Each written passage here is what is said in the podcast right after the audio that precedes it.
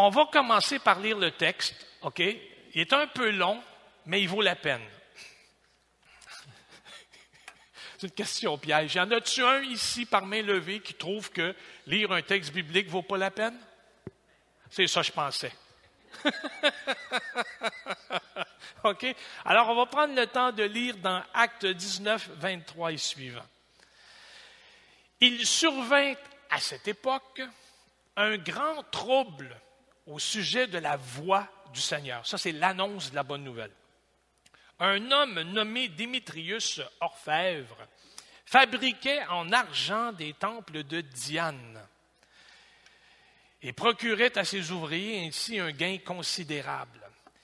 Il les rassembla avec ceux du même métier. Il dit, Ô homme, vous savez que notre bien-être dépend de cette industrie. Et vous voyez et entendez que non seulement à Éphèse, mais dans presque toute l'Asie, ce Paul a persuadé et détourné une foule de gens en disant que les dieux faits de main d'homme ne sont pas des dieux. Le danger qui en, qui en résulte, c'est pas seulement que notre notre industrie ne tombe en discrédit, mais c'est encore que le temple de Diane, la grande déesse Diane, ne soit tenu pour rien. Et même que la majesté, que celle qui est révérée dans toute l'Asie et dans le monde entier, ne soit réduite à néant. Ces, paroles les ayant remplis de colère, ils se mirent à crier Grande est la Diane des Éphésiens Toute la ville était dans la confusion. Ils se précipitèrent tous ensemble au théâtre, entraînant avec eux Gaius, Aristarque, Macédonien, compagnon de voyage de Paul. Et Paul voulait se présenter devant le peuple, mais les disciples en empêchèrent. Quelques-uns même des Asiarques, qui étaient ses amis, envoyèrent, envoyèrent vers lui pour l'engager à ne pas se présenter ou se rendre au théâtre. Les uns criaient d'une manière, les autres d'une autre, car le désordre régnait dans l'assemblée et la plupart ne savaient pas pourquoi ils s'étaient réunis. Non, je ne dirais aucun commentaire. Alors on fit sortir de la foule Alexandre, que les Juifs poussaient en avant. Et Alexandre, faisant signe de la main, voulait parler au peuple. Mais quand ils reconnurent qu'il était juif, tous, d'une seule voix, crièrent pendant près de deux heures. Grande est la Diane des Éphésiens. Ça, c'est plus long que l'ovation qu'on a donnée à Maurice Richard au forum. Deux heures de temps. Cependant, le secrétaire, ayant apaisé la foule, dit Homme Éphésiens, quel est celui qui ignore que la ville d'Éphèse est la gardienne du temple de la grande Diane et de son simulacre euh, simulacre tombé du ciel? Qui ignore ça? Cela étant incontestable, vous devez vous calmer et ne rien faire avec précipitation. Car vous avez amené ces hommes qui ne sont coupables ni de sacrilège, ni de blasphème envers notre déesse.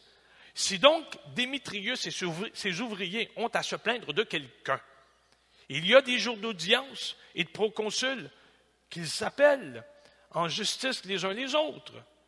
Et si vous avez en vue d'autres objets, ils se régleront dans une assemblée légale.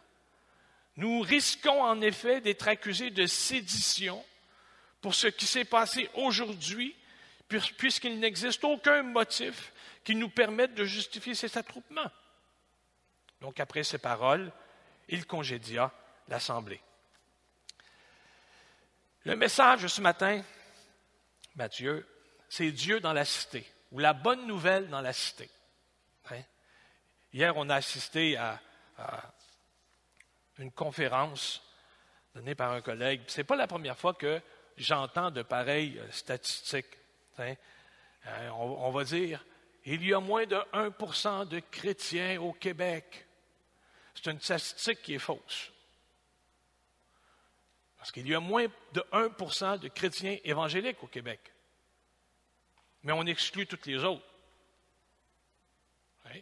On exclut l'Église catholique romaine. Ils ne sont pas évangéliques. On exclut l'Église anglicane. On exclut l'Église presbytérienne. Hein? On parle de notre gang. C'est assez sectaire comme statistique.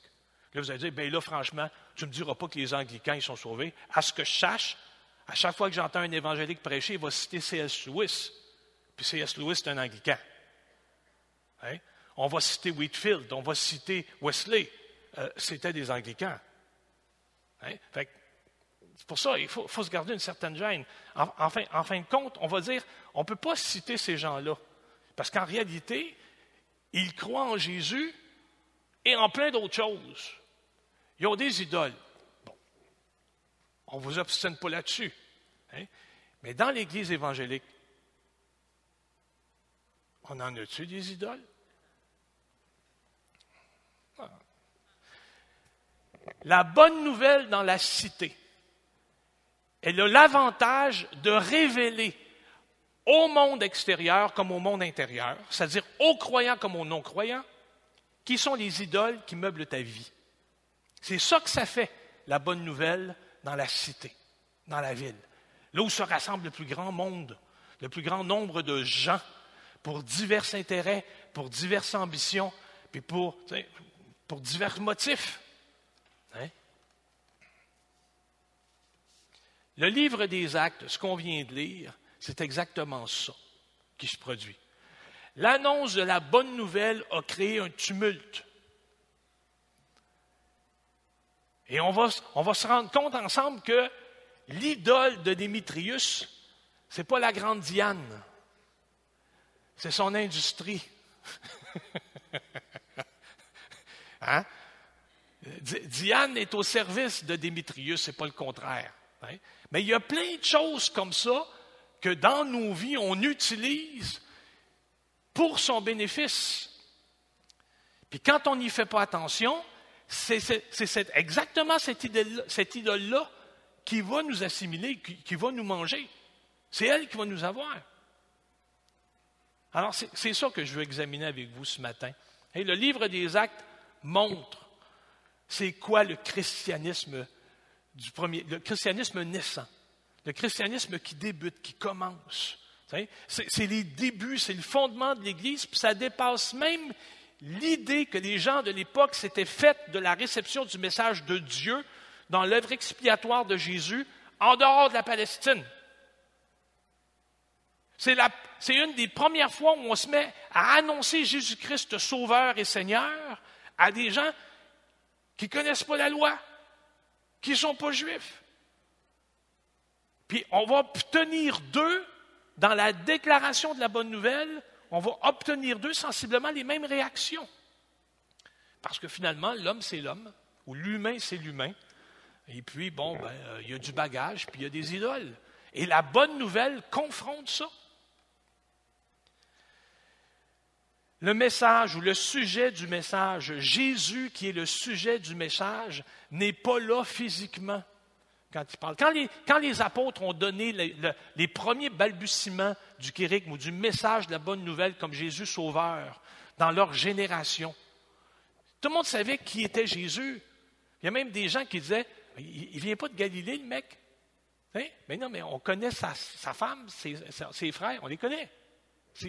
Voyez-vous, c'était. Bon, on le connaissait. Mais là, tu es à des kilomètres. Il y a des gens qui ne savent même pas c'est qui. Et le message a la même puissance. Le message bouleverse et appelle autant. Le Saint-Esprit est présent dans la proclamation pour convaincre de péché, de justice et de jugement. Et ça, il va le faire dans toutes les nations où l'Évangile sera prêché. Il va le faire aux gens de l'époque comme il fait pour les gens d'aujourd'hui. C'est exactement la même chose. Il y a un pasteur qui dit, quand j'évangélise ou quand je témoigne à quelqu'un, un à un, les gens disent, ah, moi, je veux rien savoir du christianisme. Ne parle-moi pas du christianisme. Ah, je ne veux pas savoir c'est quoi le christianisme.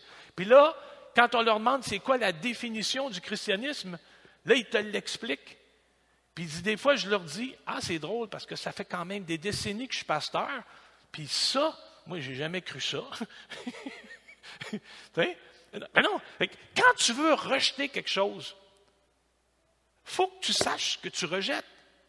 Puis si tu veux adhérer à quelque chose, si tu veux accepter quelqu'un comme sauveur personnel, faut que tu connaisses qui tu acceptes. Moi, je viens d'une génération où les gens disaient, moi, mes enfants, je ne les envoie pas à l'église, je ne fais rien de ça, ils vont être libres. Non. Libre, c'est quand tu as le choix entre deux. Puis si tu connais rien, tu choisis rien. Il y a des jeunes qui ont été élevés dans l'Église, puis à l'adolescence, sont partis. Puis souvent bien, évidemment, comme, comme on a prié, des fois c'est désolant, c'est désarmant. On se peut-tu? Mais dans la majorité des cas, les jeunes reviennent.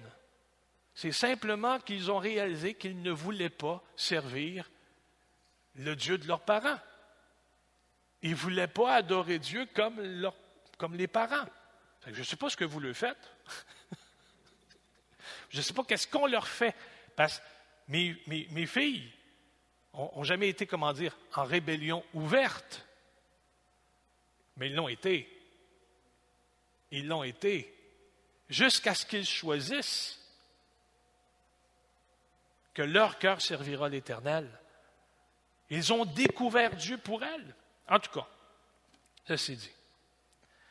Si tu veux rejeter l'Évangile, il faut que tu saches ce que tu rejettes. Si tu l'acceptes, de la même manière, il faut que tu saches ce que tu rejettes. Et ce matin, on va examiner ce que Luc nous dit dans le livre des Actes. Le récit qu'on a pris le temps de lire est en fin de compte une grande confrontation. On parle d'une émeute à Éphèse, une émeute qui est motivée fondamentalement par l'idolâtrie d'un groupe. Et c'est d'ailleurs les débuts de l'Évangile. Là, à chaque fois que tu annonces l'Évangile, à chaque fois que tu parles de Jésus, tu exposes l'idolâtrie.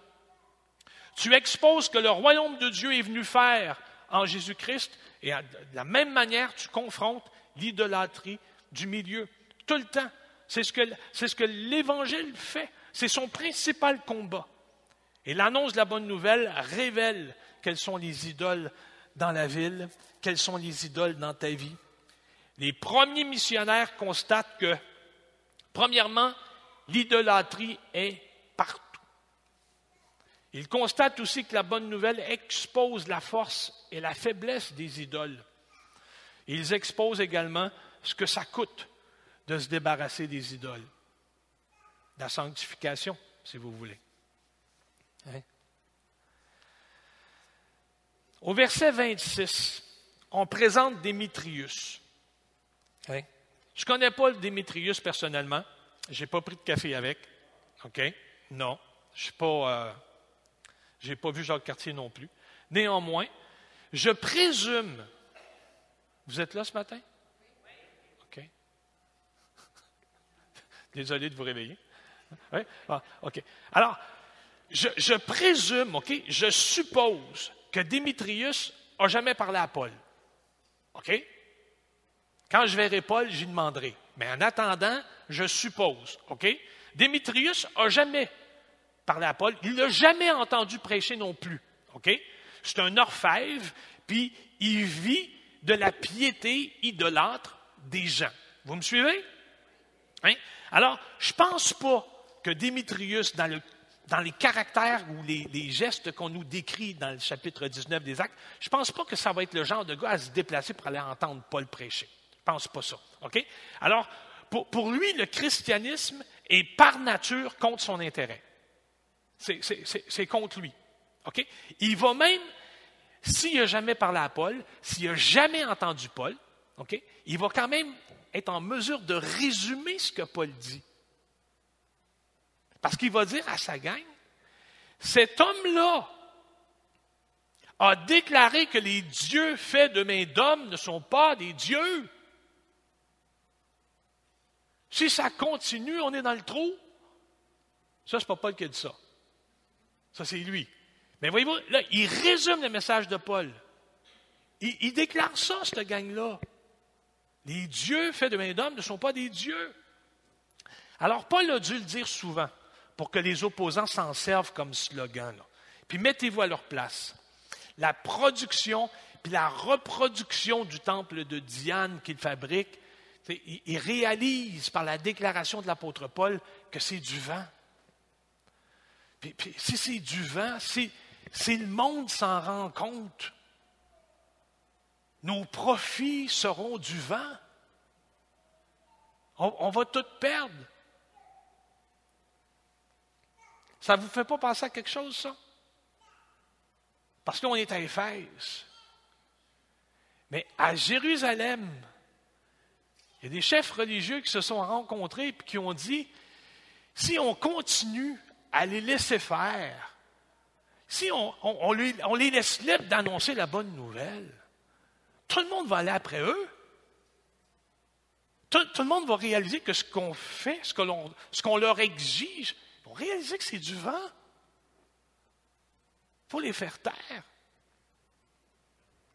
Les idoles dans la ville, c'est ce que la bonne nouvelle dévoile, c'est ce qu'elle expose. Avez-vous remarqué que quand Paul annonce la bonne nouvelle en opposition aux idoles, il le fait tout le temps d'ailleurs. Hein? C'est son, cheval de bataille. Hein? Ça me fait tellement rire. Lui, avec toute son expérience, aussitôt qu'il y a une émeute, son premier réflexe, c'est d'aller en avant. il n'a pas appris, le gars. Il n'a pas appris. En tout cas, c'est bon. On pourrait soutenir que le chrétien ne connaît pas la bonne nouvelle tant et aussi longtemps qu'il ne perçoit pas que Dieu n'accepte pas la cohabitation avec les idoles. on confesse Jésus-Christ comme sauveur personnel. On dit non, non, non, Jésus, Dieu révélé en Jésus, c'est mon Père. Je lui ai donné ma vie.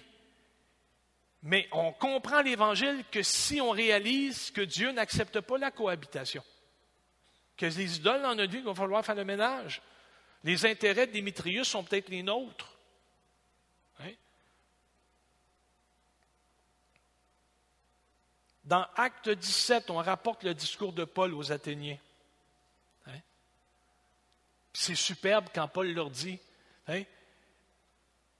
Le Dieu dont vous ne connaissez pas le nom, c'est celui aujourd'hui que je vous présente. Qui est génial. Hein? Ce n'est pas la première fois que Paul confronte les idoles comme ça. Au verset 29 du chapitre 17, Paul dit, Ainsi donc, étant de la race de Dieu, nous ne devons pas croire que la divinité soit semblable à de l'or, à de l'argent, de la pierre. Eh, voyez-vous ce qu'il fait? Il ne cite pas Abraham, il ne cite pas Isaac, Jacob, Isaïe.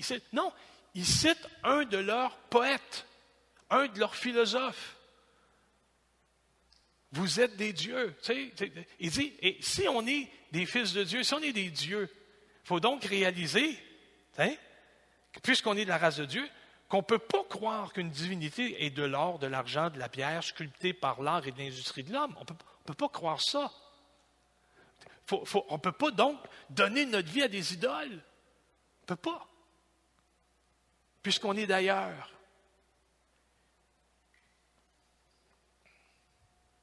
Vous pourriez objecter, ça c'est bon pour l'époque, c'est pas bon pour aujourd'hui, ça. C'est pas bon pour aujourd'hui, ça n'a rien à voir avec nous. Non, mais comment, pasteur, on est en 2021. Les gens ne croient pas à ce genre de divinité-là, voyons donc. Hey! C'est naïf de penser comme ça. Aujourd'hui, le cœur de la population, ici à Drummondville, toute notre, population, elle est vouée à l'individualisme. Il n'y a personne qui va décider pour moi.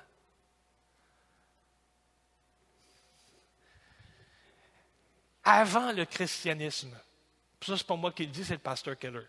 Fait là, lui, c'est Keller qui le dit. Pasteur Keller dit avant le christianisme, l'individu n'existe pas. C'est le clan. C'est le clan qui compte. Puis tu ne peux pas faire honte au clan. C'était le mouton noir de la famille, on t'élimine. Parce que le clan est important, la réputation du clan est importante.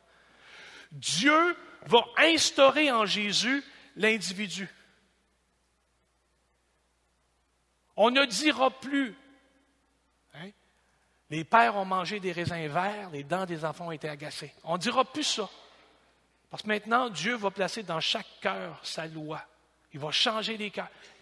Dieu instaure l'individu. Puis donne à l'individu au milieu du camp. Il brise le clan pour valoriser l'individu et le choix que l'individu peut faire pour lui, en Dieu. Puis aujourd'hui, dans la modernité, on a coupé cette vertu-là, l'individualité et le choix, la liberté, on l'a coupé de sa racine, on l'a coupé de Dieu. Ça fait que c'est des gens qui sont libres de liberté, mais qui n'ont aucune définition. Parce qu'ils ne reconnaissent pas leur, esclavage, ils ne reconnaissent pas les liens, ils ne reconnaissent pas ce qui les empêche. Puis comme ça, la liberté, puis leur choix, leur individualité, ça devient leur idole. Je ne peux pas aller à l'église, qu'est-ce que le monde va penser? Fait 15 ans, je dis à des chrétiens, achète-moi pas, ça c'est des béquilles, j'en veux pas de béquilles, moi je, suis un humain. S'il faut maintenant que j'accepte Jésus-Christ comme sauveur personnel, qu'est-ce que les autres vont dire?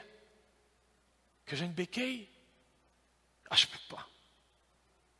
Alors il décide de choisir, il choisit son idole plutôt que Dieu. Il dit, je ne peux, pas aller à l'église, ils vont me demander de l'argent. On ne fait pas juste ça, demander de l'argent. On demande aussi plein d'autres choses.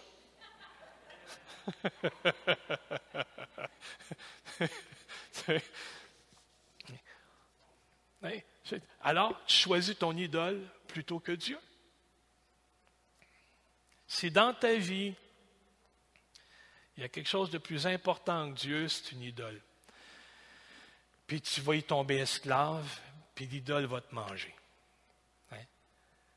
Tu peux croire en Dieu, tu peux croire en la Bible, tu peux croire les doctrines de l'Église, tu peux même aller à l'Église tout le temps, mais si dans ta vie, il y a quelque chose de plus important que lui, pour ta, pour ta satisfaction, pour ta joie, pour ta paix, pour ton identité, pour ton espérance, pour ta valeur, c'est là ton Dieu.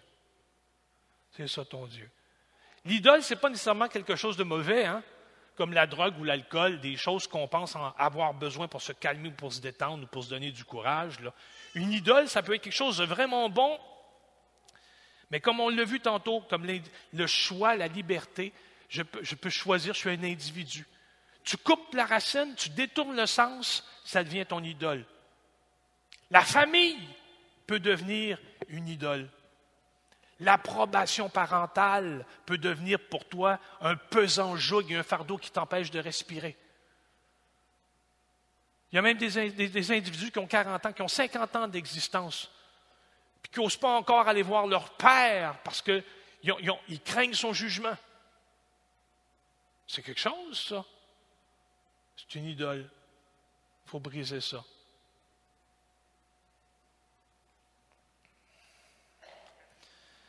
Ton apparence, ta cause sociale. Dans l'Antiquité, il y avait des dieux pour toutes.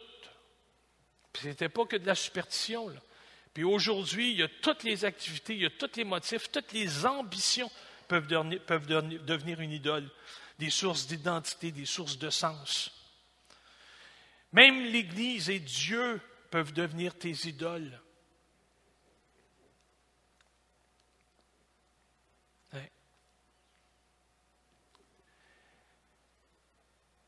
Si vous vous dites, si je manque l'Église deux semaines, qu'est-ce qu'ils vont penser?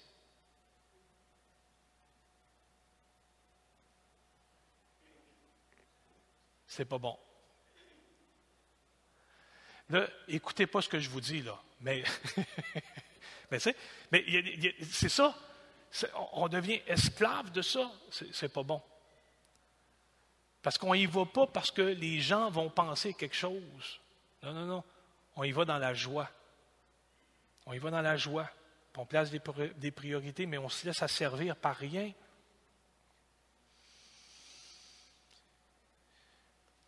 L'idole des politiciens, là, tant à Montréal qu'à Drummondville, de ce temps-là, c'est l'acceptabilité sociale.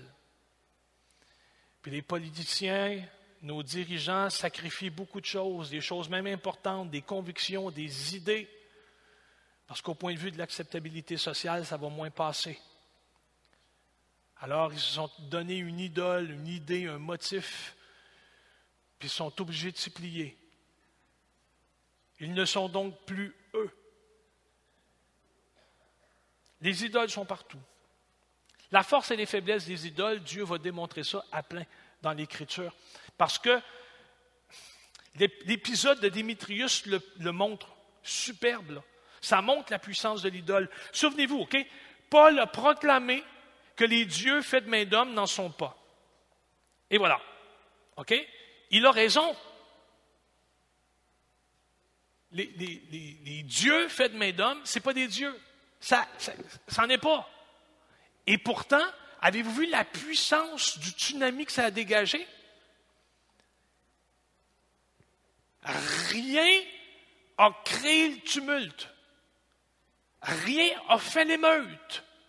Les gens s'étaient rassemblés et tout le monde se demandait qu'est-ce qu'ils faisaient là.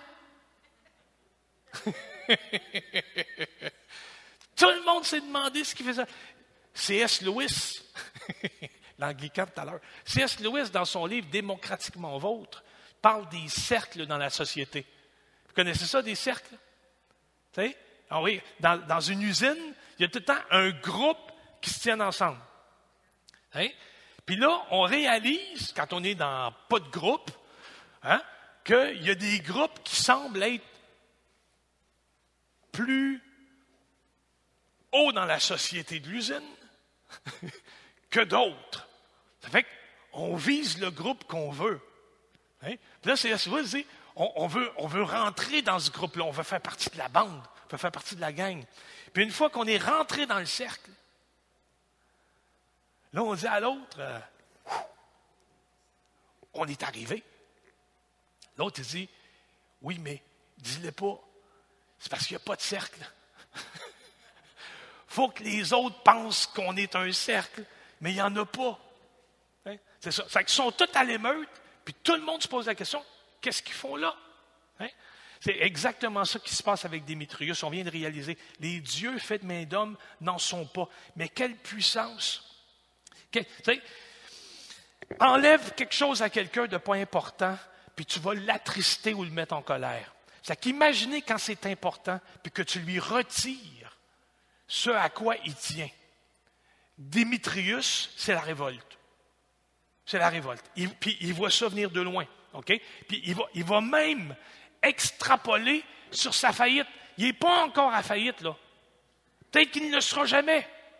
Mais tout d'un coup, tout d'un coup, hein, ça démontre que quelque chose qui est en contrôle de Démétrius, parce qu'il agit sous l'impulsion puis il ne réfléchit pas. C'est l'idole qui contrôle l'individu. Puis de l'autre côté, la Bible va montrer que la révolte dans le livre des actes ne repose sur rien. Comme les dieux faits de main d'homme. Ça repose sur rien. À la fin de l'incident, c'est même pas l'apôtre Paul qui intervient. C'est comme le secrétaire de la ville qui s'interpose. C'est lui qui va prendre la parole. c'est tellement surprenant. Son discours peut paraître à première vue super logique. Super logique. On dit, OK, c'est correct. Il ne veut pas que les Romains rentrent dans. il ne veut pas se retrouver en prison. C'est ça qu'il lui dit finalement. Hein? Capotez pas pour rien. On peut se retrouver en prison. En réalité, il va souligner, OK? Vous soutenez que ces individus tiennent un discours qui dérange l'ordre public. Et pourtant, ce que je vois là, c'est vous. C'est pas eux.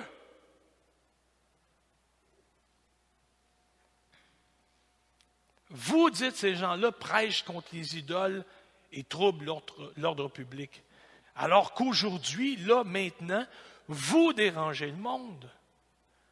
Et vous ouvrez la porte pour que les autorités romaines puissent intervenir contre nous. Ce ne sont pas les, les idoles qui dérangent et troublent le monde, c'est l'idolâtrie. Une idole ne te donnera jamais ce que tu penses qu'elle promette, parce que c'est rien. Elles te donneront toujours le contraire de ce que tu espères, de tout ce que tu considères être plus important que Dieu dans ta vie. Ça, ça va te décevoir. C'est le propre de l'idole. Savez-vous pourquoi Paul insiste à parler des idoles quand il annonce l'Évangile? Moi, je pense que c'est parce que même si Jésus est mort pour nos péchés, il faut réaliser qu'il l'a fait pour sortir les idoles de nos cœurs. C'est pour ça qu'il insiste, pour dire que nous sommes justifiés par la foi seulement. Ce que ça coûte pour se débarrasser des idoles. Paul a mis sa vie en danger pour combattre les idoles d'Éphèse. Jésus a donné sa vie pour Jérusalem qui tuait les prophètes au profit de ses idoles. Jérusalem avait choisi les fêtes, la pureté et l'exclusion des autres plutôt que de suivre Dieu. Puis Jésus dit, je suis venu comme une poule qui, qui, qui veut rassembler ses poussins, mais tu ne l'as pas voulu. Tu as choisi tes idoles. Les humains sont emprisonnés, sont esclaves des principautés. Mais ça reste des idoles. Ce n'est pas juste psychologique, là. Pensez, personnellement, réfléchissez dans vos cœurs au combat que vous avez mené quand vous êtes venu à Jésus. Au combat intérieur. Pensez-y. À tout ce qui vous retenait. À tout ce qui a failli triompher de vous ce soir-là ou cette journée-là. Et pourtant, vous avez laissé les idoles de vos vies pour vous cramponner à lui.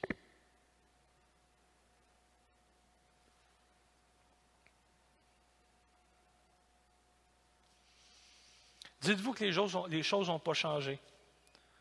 C'est-à-dire ceux à qui vous allez présenter Jésus comme sauveur personnel, ils vivent exactement les mêmes combats, les mêmes douleurs. Il n'y a que Jésus qui peut apporter la délivrance à la cité. Il l'a fait pour nous, Jésus va continuer de le faire. Mais il faut comprendre que c'est dur pour les gens que de laisser ce qu'ils pensent avoir de la valeur. Comment est-ce qu'on se débarrasse des idoles? Dans le livre des Actes, on a une situation dans laquelle l'apôtre Paul est presque mis à mort par une foule dont la furie est animée par les forces du diable. Et dans la finale de son évangile, Luc va montrer Jésus, qui lui est mis à mort par les forces du mal et du diable. Pourquoi?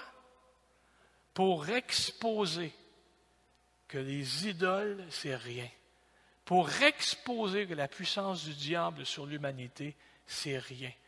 Pour exposer que les mensonges, les fausses promesses, c'est rien. Parce que lui en triomphe par la croix.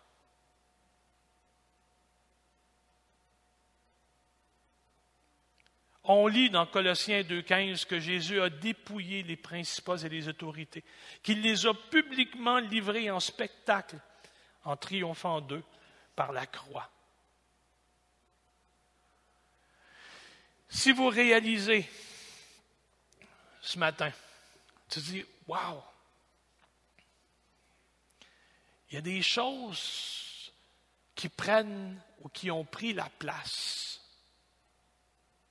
de mon Dieu. Et lui, dans sa, dans sa grande patience, comme rien dit, ce qui est faux, par, son Saint-Esprit, il insiste toujours. Hein? Comment je fais pour me débarrasser de ça? Comment je fais pour l'aimer plus?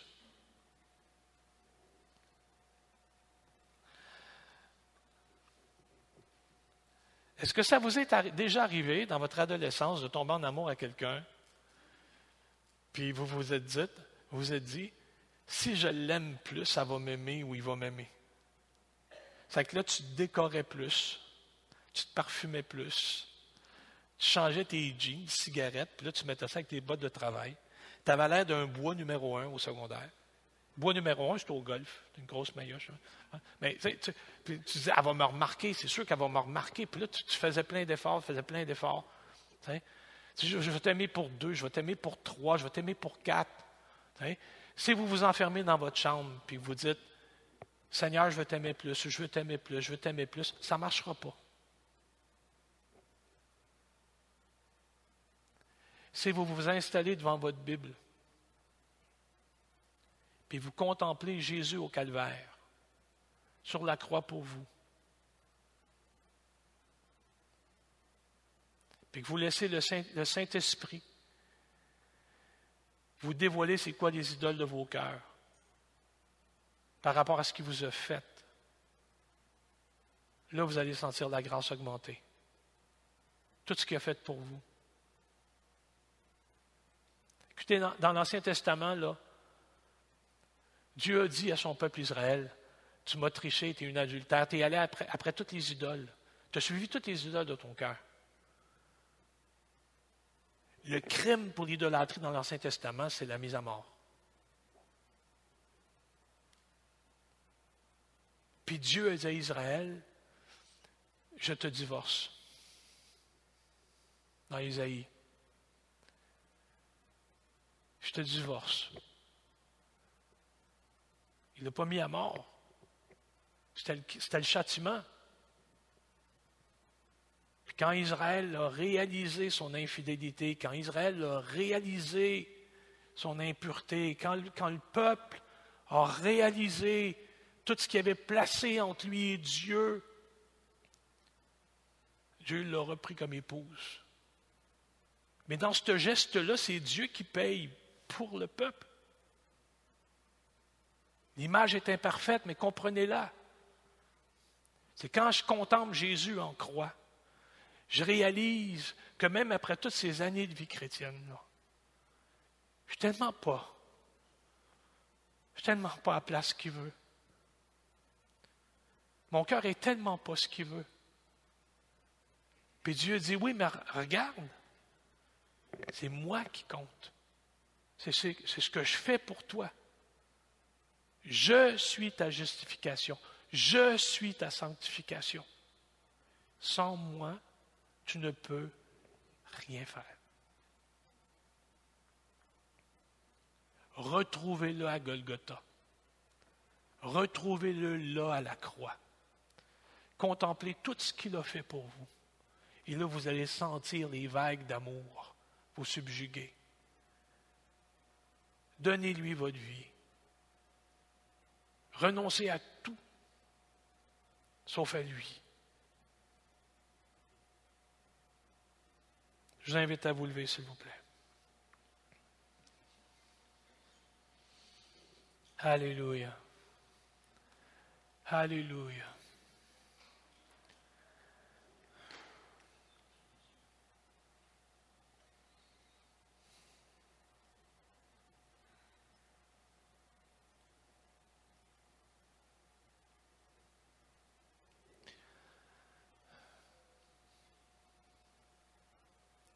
Nous voulons te remercier, Seigneur, pour ta patience, une patience qui se manifeste dans la grâce, celle que tu nous as faite en Jésus. Ta fidélité est tellement grande. Oh, que ta fidélité est grande, Père. Ce matin, j'aimerais, Seigneur Dieu, que comme individu, on se place devant toi et qu'on s'approprie la prière de David qui dit Ne me retire pas ton Saint-Esprit. Oh, que des vagues de gloire puissent continuer de déferler sur moi. Oh Dieu, Alléluia, Alléluia, Alléluia. Seigneur, tu donnes le vouloir et le faire. Je veux rester là à la croix. Je veux contempler, Seigneur, la splendeur du don que tu as fait. Je, je veux contempler la gloire de la résurrection. Je, veux plus de ça. C'est ça, Seigneur Dieu, qui va réanimer en moi, ranimer en moi la flamme, la flamme pour ta parole, la flamme pour la prière, la flamme pour la communion de ton Saint-Esprit. Oh Dieu, garde-moi là à la croix. Que la laideur de mon âme puisse me, m'élancer à ta croix. Jésus, Jésus. Alléluia. Orio caro in seredente. Jésus, Jésus. Alléluia.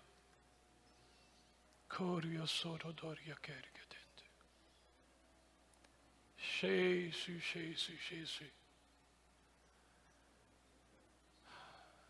Si vous êtes malade dans votre corps, puis que la maladie attire vos regards constamment vers elle, parce que c'est ça que ça fait, la souffrance, ça rend égoïste, ça rapetisse le monde, refusez ça.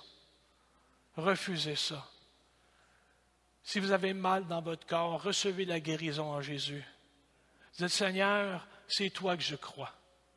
C'est toi que je crois, pas ma maladie. Alléluia. Seigneur, toi, tu es venu pour me délivrer. C'est le voleur qui vient pour voler, détruire, égorger. Toi, toi, tu viens pour donner la vie en abondance. Alors moi, je l'apprends, Seigneur Dieu. Là, à la croix. Oh Dieu puissant. Alléluia. Ce matin, reçois, Seigneur, l'offrande. L'offrande de nos lèvres, l'offrande de nos cœurs. On te bénit parce que tu es le Dieu souverain. On te bénit parce que ta parole n'est pas vaine. On te bénit, Seigneur, parce que ton Saint-Esprit travaille encore à nos cœurs. Oh, Alléluia.